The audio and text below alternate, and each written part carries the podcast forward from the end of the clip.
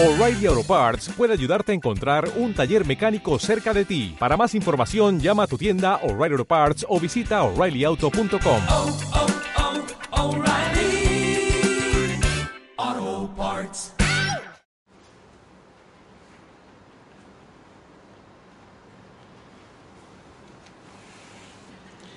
Queridos hermanos, hoy celebramos fiesta de la Sagrada Familia, que es también, de modo muy concreto, la fiesta de hogares nuevos, porque nuestra gran misión es a la luz de la Sagrada Familia multiplicar las Sagradas Familias en el mundo. La Sagrada Familia está definida por algo muy concreto, que es el amor. Y el amor, mis hermanos, genera santidad. No es otra cosa. Por eso el amor no es especulativo, el amor no recorta entrega, la entrega siempre es 100%.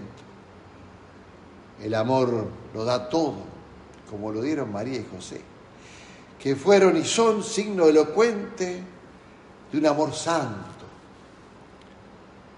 casto, nutrido en la contemplación de una gran maravilla, Dios que se hace hombre. Por eso la familia Nazaret, a cada uno de nosotros, debe inspirarnos a la santidad.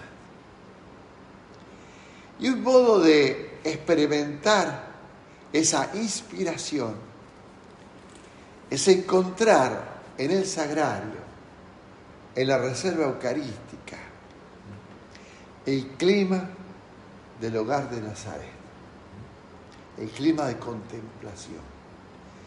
Porque pensando en María y José y en las cosas que ellos realizaban, como ambos tenían conciencia plena de quién era el Hijo, María por las explicaciones de la encarnación y después de todo lo que fue ocurriendo, José por aquella visita del ángel en sueños,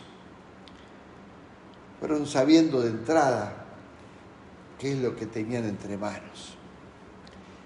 Entonces desde muy niño Jesús, del mismo nacimiento de Jesús, ellos tuvieron la oportunidad de contemplar. Y en la contemplación nuestra del Cristo Eucaristía, tenemos que encontrar el clima del hogar de Nazaret. Pero además es importante ubicarnos en el momento de la creación. Fíjense que Dios crea el matrimonio y la familia. Dios hizo una propuesta en esa creación. Creó al hombre a su imagen. A imagen de él lo creó. Varón y mujer los hizo. Varón y mujer los creó. Y Jesús en la redención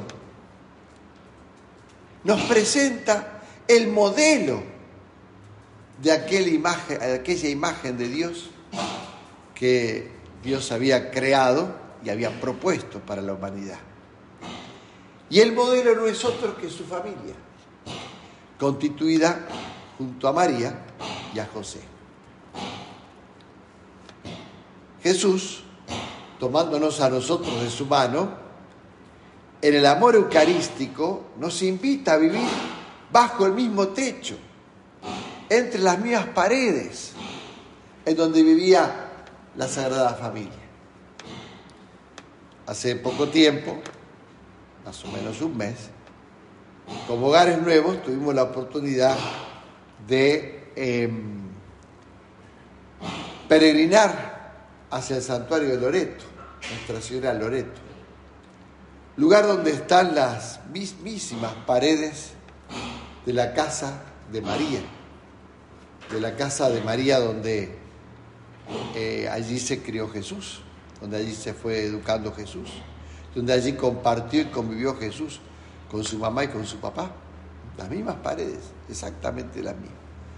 Las tres paredes que cerraban, que iban cerrando la cueva, que sí es la que quedó en Jerusalén, perdón, en Nazaret. Y nosotros tenemos la oportunidad en cada Eucaristía de vivir entre esas paredes y bajo el mismo techo, como Jesús en su infancia, con María y con José. Todas las familias, todas, a partir de la redención, desde donde se devela el misterio de la revelación en la encarnación, pueden lograr reproducir la Sagrada Familia. Por eso qué importante es multiplicar la Sagrada Familia.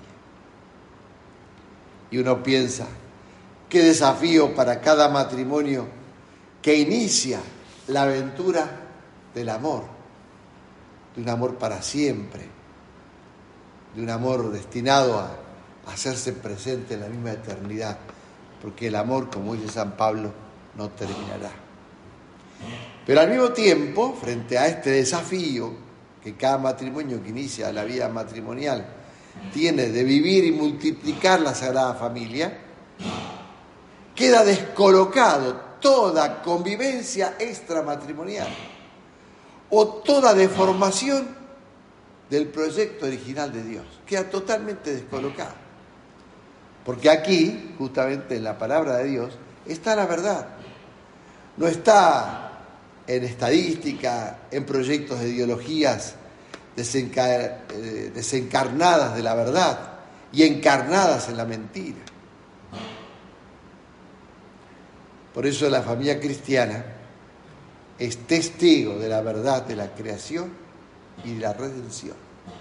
Cada familia cristiana es testigo de la verdad que se mostró en la creación y que se manifestó también en la redención.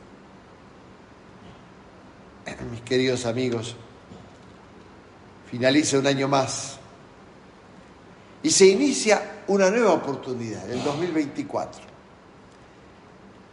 Y como decía Agustín, ¿no? O, o, mejor dicho, parafraseando a San Agustín, habrá otra oportunidad. Tendré otro año. Tendré la oportunidad de vivir un nuevo eh, año nuevo? ¿Quién lo sabe? Por eso es necesario buscar esa verdad que está en la creación y la redención. ¿Y buscarla dónde? En el Evangelio. Es necesario para todos, especialmente para las familias cristianas, a quienes debemos ayudar y acompañar, para que al observar los valores del Evangelio logren la verdad creíble y testimoniada. Y para esto debemos responder a las palabras de Jesús en el inicio de Marcos, en el capítulo cuarto de Mateo. Conviértanse, el reino de los cielos está cerca. Debemos hacer que el mundo y todas las familias se sientan atraídas por el Evangelio nunca tengamos vergüenza de presentar el Evangelio. El Evangelio es algo simpático. Algunos lo hacen antipático. Claro, es exigente, pero es amable. Pide la conversión, pero da misericordia. Te encadena en el amor, pero te hace libre. Esta es la maravilla del Evangelio. Por eso trabajemos denodadamente, sin descanso, por muchas sagradas familias en el mundo. Vivamos con ella ante el Santísimo Sacramento de la Eucaristía. Contemplar para poder vivir bajo el mismo techo y entre las mismas paredes de Jesús, María y José. Queridos hermanos, que este gran compromiso de evangelización de la familia y la multiplicación de las sagradas familias en el mundo, sea hoy el gran compromiso nuestro de una nueva fiesta que Dios nos permite celebrar de la Sagrada Familia. Que así sea.